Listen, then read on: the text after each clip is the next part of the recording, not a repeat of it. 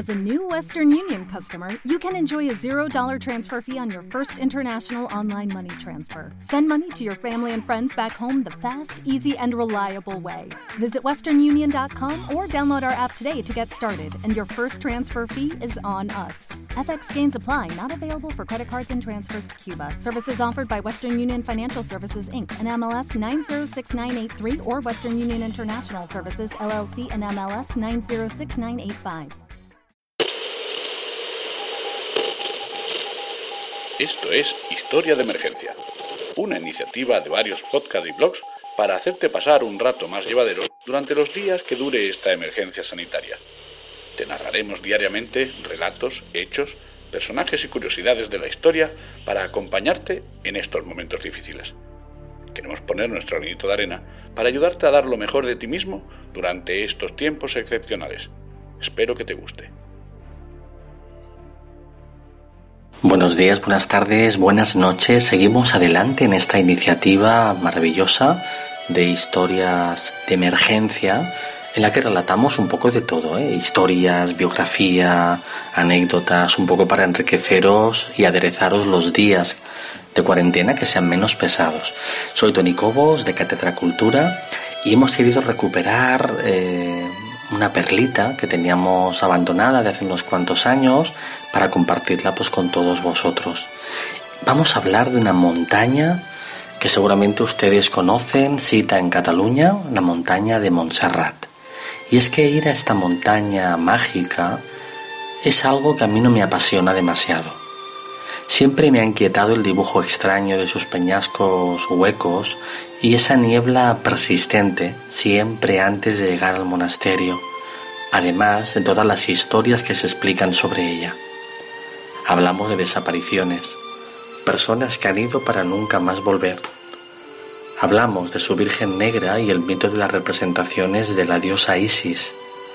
Hablamos de los pasadizos secretos que envuelven las escalinatas. Hablamos de puertas interdimensionales a otros mundos del lago subterráneo que nunca nadie más ha visto. Hablamos de su biblioteca y sus muchos incunables. Hablamos también de su colección terrible y desconocida de momias. Hablamos de la esplanada de los avistamientos y de Luis José Grifol que desde el año 1977 espera volver a ver sus naves trazadoras, sí, sí, ovnis. Y hablamos también de momentos históricos increíbles pero verídicos, como la visita de Heinrich Himmler, el jefe de la SS del régimen nazi, que visitó Montserrat el día que Franco y Hitler se entrevistaban en Endaya, sí, sí, el 23 de octubre de 1940. Si queréis saber de lo demás, os invito a escuchar el podcast Misterios de Montserrat, que por cierto es radio en directo, y si queréis saber un poquito más la historia de la búsqueda del Santo Grial en la montaña mágica por parte de los nazis, es el momento que os agarréis a la silla. Tapaos con la manta gatera, porque vamos a tratar de explicar lo que sucedió. De la mano de Paco Flores, de la mano de Kim Moral, de la mano de Marta Flores y de su servidor Tony Cobos, vamos a rememorar un poco esta historia. Algunos estudios afirman que Montserrat es una montaña hueca y que en su interior hay un lago subterráneo. Y es allí donde estaría conservado el santo grial que tanto, tanto buscaban los nazis. ¿Por qué? Porque sabían que mitológicamente si había algo de verdad ahí, poseer el santo grial los convertiría en invencibles. Vamos a empezar.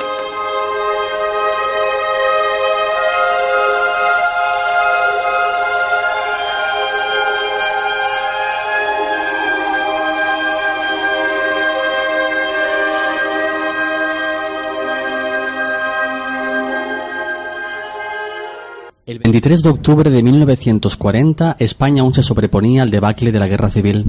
Su situación de miseria determinó que en septiembre del año anterior declarara su neutralidad ante el conflicto bélico, que pronto tomaría dimensiones mundiales. En toda esta batalla armamentística, ¿no? De posicionamientos políticos, de espionaje, hay un pequeño episodio que sucede justamente en la abadía de Montserrat. Y Marta nos lo va a avanzar con mucho gusto. Sí, sí, exacto. Pues precisamente en esa misma fecha, ¿no? En la que pues todos tenemos muy presente la visita de que hizo Hitler a Franco con la intención de que participase activamente en, el conflicto, ¿no? De, la Segunda Guerra Mundial. Eh, en, esa misma fecha, en ese mismo momento, justamente eh, ese mismo 23 de octubre, como decía, Himmler, ¿no? Que era ese gran gurú entre, pues eso, gurú. Qué, miedo, qué miedo da el nombre. Sí, ¿no? Como, cuando oyes, como muy místico, ¿no? Era el, que dirige un poco la política Himmler tenía como mucho interés también por la parte paranormal, por Exacto. el, conocimiento de las ciencias ocultas, era como muy aficionado, ¿no? Que era un bueno, iba, iba, iba acompañado, si no me equivoco, de Carl, Carl Wolf, ¿no? Que era un gran experto en temas de esoterismo. Exacto, ¿Eh? y em, varios, em, varios soldados nazis. Estamos, ¿eh? estamos hablando, que lo comentábamos en otro programa, ¿eh? cuando hablábamos de brujas, hechiceras y mujeres prodigiosas, ¿no? Como, aparte de todos los recursos armamentísticos, que finalmente terminan con, con algo terrible, ¿no? Como es la, como es la bomba atómica, había también una búsqueda de otras armas bélicas de otra, de otra calaña. Como por ejemplo el Santo Grial. El Santo Grial. Bueno, cabe decir, primero, ¿no? Mm, porque puede parecer un poco excéntrico, lo que queráis, ¿no? Es decir, una potencia, ¿no? Política, militar, como eran lo, como fueron los nazis, ¿no? En el contexto de la Segunda Guerra Mundial, se ponen a buscar desesperadamente el Santo Grial, que es como un, como un elemento, pues, entre reliquia, entre esotérico, entre mm, fantasioso. pues parece un poco surrealista, ¿no? Contando con que el, el régimen nazi se basa mucho en, la, en la, influencia de, Mm, digamos, no solo la política, sino la, religión, la...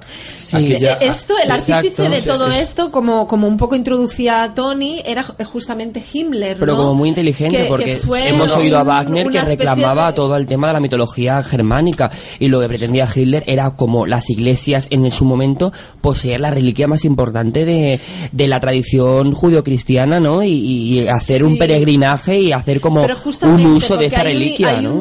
luego de todo esto que funcionó como una especie de gurú, de guía espiritual, de, de, de teólogo de una religión paralela, ¿no? Que eh, utiliza justamente la fe, la, tradición más religiosa para justificar toda una serie de actos y, una, dinámica y una política más, mm, pues, en, algún en algún momento, en algún momento más prosaica, ¿no? de, la, de la propaganda, de la propaganda. Y este es Himmler. Se habla de, de incluso se llega a hablar del originario de Jesucristo. Sí, exacto, es, que, es, eh, lo que os quería no, no, pues no, no, no, hay problema. ¿eh? Bueno, nos volvemos a situar en, la introducción de Tony.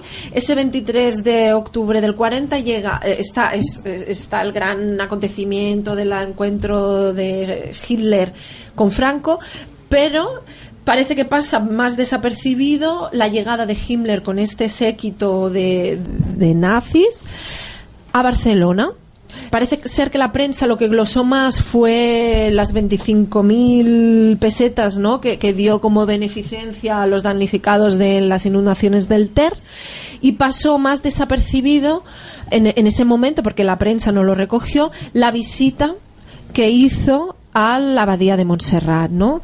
Sabemos este episodio, ¿no? Tan, tan anecdótico y tan particular y tan interesante justamente para el programa de hoy, gracias al, al monje que eh, en su momento atendió a este séquito y eh, les hizo un poco de, de cicerone en esa, en esa, visita. De hecho, de hecho, como puntualización, el abad titular, Antoni María Marcet, y su coadjutor, Aureli María Escarré. La abad Escarré, ¿no? Que es una referencia... que conocía la penosa situación de la iglesia alemana y todo el tema nazi, juzgaron indecoroso recibir personalmente a Himmler y entonces lo declinaron, como tú indicabas, ¿no? En el joven Andreu Ripoll, único miembro de la congregación que conocía a la perfección la lengua alemana. Alemana, exacto. De hecho, él contó esta anécdota ya secularizado, 72 años después del suceso en una residencia de ancianos de Aleya, ¿no? en, la provincia de Barcelona. Pues eh, bien, un poquito, mm, pues tenemos esta visita a, la abadía, pero cabe preguntarse, ¿no? Justamente, qué es lo que eh, llamo, qué es lo que buscaban un, séquito encabezado por un personaje, como decirlo, ¿no? Sí, un personaje, ¿no? Un representante tan importante de la jerarquía nazi eh, aquí en, Cataluña, ¿no? En Montserrat precisamente sabiendo eh, su declarado anticristianismo ¿no? y manifiesto perseguidor de la doctrina católica en Alemania. Pues bien, ya lo ha avanzado también Tony, buscaban este famoso, el santo grial, ¿no? Que en, en la, en no sé cómo decirlo, en este delirante, delirantes expectativas. Sí, basados en textos de trovadores, ¿no? Del, a partir del siglo XII, incluso la ópera Parsifal de Wagner que sonaba antes. Pero me refiero que ellos lo que, lo que pretendían con la búsqueda del santo grial era obtener este elemento mágico que les permitiese dar un golpe de efecto a la guerra y, ganarla, ¿no? Como fuente de vida, como fuente de... Curioso, ¿no? que de alguna manera mm, no creyeran en la doctrina católica cristiana, ¿no? Y por consecuente no creyeran en Dios, pero por otro lado buscaran una reliquia divina. Pero porque son eh, los nazis eran lo, eran los referentes, ¿no? En publicidad, en propagandística, en conocimiento social, en conocimiento social. Entonces ellos, aunque su doctrina religiosa fuera una, sabían que la realidad europea era otra, ¿no? Sí, y la veneración a esa reliquia, a esa reliquia primigenia eh, está presente hasta nuestros días, por lo tanto, lo cierto, lo cierto, como se menciona en la ópera Parsifal de Wagner y en otros textos, ¿no? Se hablaba de un, de un tal Monsalvat Exacto, yo, iba a decir ahora, os iba a plantear la pregunta, ¿por, qué Montserrat, no? Y, por qué eh, el, Santo Grial.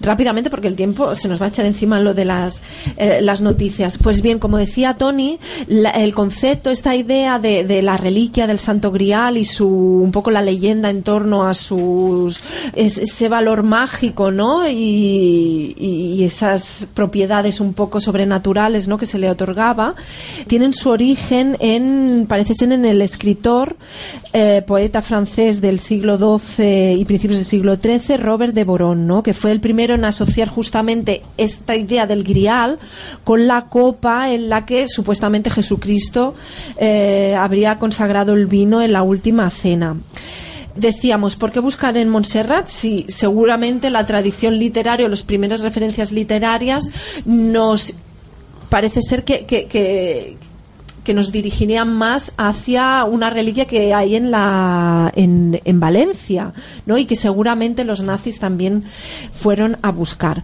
Pues muy bien, ¿por qué Montserrat? Pues justamente por la tradición wagneriana, ¿no? Por, por esas óperas ¿no? que hablan del castillo de, del Santo Grial de Montsalvat, que Wagner en esas óperas que los nazis escuchaban con delirio casi con delirio. Eh, y con tanta en, pasión enervada no nacionalista situaba Wagner, como decía, en, el, en, los Pirineos, ¿no? Entonces, cabe también eh, destacar que importantes pensadores como Goethe Goethe o Humboldt en, en, la época ya habían asociado no es que lo hubiesen asociado, sino que habían un poco puesto de relieve pues la belleza de, de Montserrat, su increíble relieve, ¿no? Y pues justamente habían evocado este espacio un poco mágico, ¿no? Por lo tanto, reunía todas las condiciones como para albergar el, la Santa Copa, ¿no? Además, ¿no? Justamente que hemos empezado con el Virulai, además de que rápidamente los nazis, ¿no? En este, en esta asociación que hicieron de varios elementos, literatura, Wagner, relieve, ¿no? geografía, etcétera, también incluyeron algunos pasajes del, del Virulai, ¿no? Que en algún momento habla de fuente mística del agua de la vida, ¿no? O sea, rápidamente fueron recogiendo elementos, ¿no? Como muy sugestivos para ellos. Para construir un mito. Y, y por eso vinieron súper convencidos. Lo que es cierto es que se fueron con las manos vacías, ¿verdad? Exacto. eh, a pesar de su insistencia, de ese viaje que en la época debería ser largo y, por qué no decirlo, penoso, ¿no? Les indicaron que lo único que tenían allí sagrado era la Verge de Montserrat, ¿no? Nuestra Señora de Montserrat, y que podían subir y reclinarse ante ella como el resto de peregrinos. Sí que hay incluso parte del mito que indica que en el Hotel Ritz, donde se alojaron, llevaban una maleta con documentación al respecto y esta maleta fue usurpada, robada. Si quieren saber más información sobre este episodio, les recomendamos el ensayo La Abadía Profanada de Montserrat Rico Góngora, en donde aborda el tema. Bueno, y hasta aquí el programa de hoy, esta pequeña píldora, esta pequeña historia de emergencia eh, sacada ni más ni menos del programa original Misterios de Montserrat en un formato más de tertulia. Y bueno, esperemos haber hecho el día un poquito más ligero y nos vemos próximamente. Hasta pronto, supervivientes.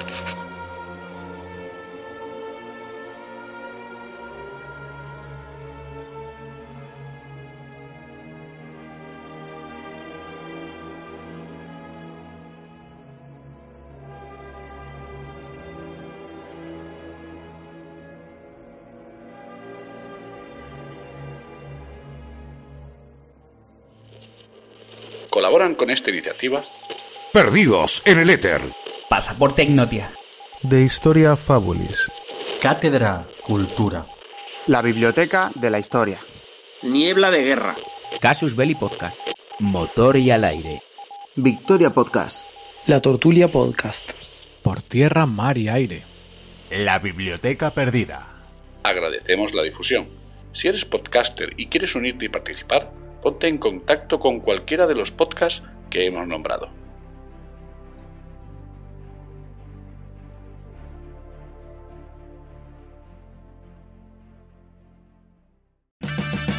Purchase new wiper blades from O'Reilly Auto Parts today and we'll install them for free. See better and drive safer with O'Reilly Auto Parts. Oh, oh, oh, O'Reilly Auto Parts.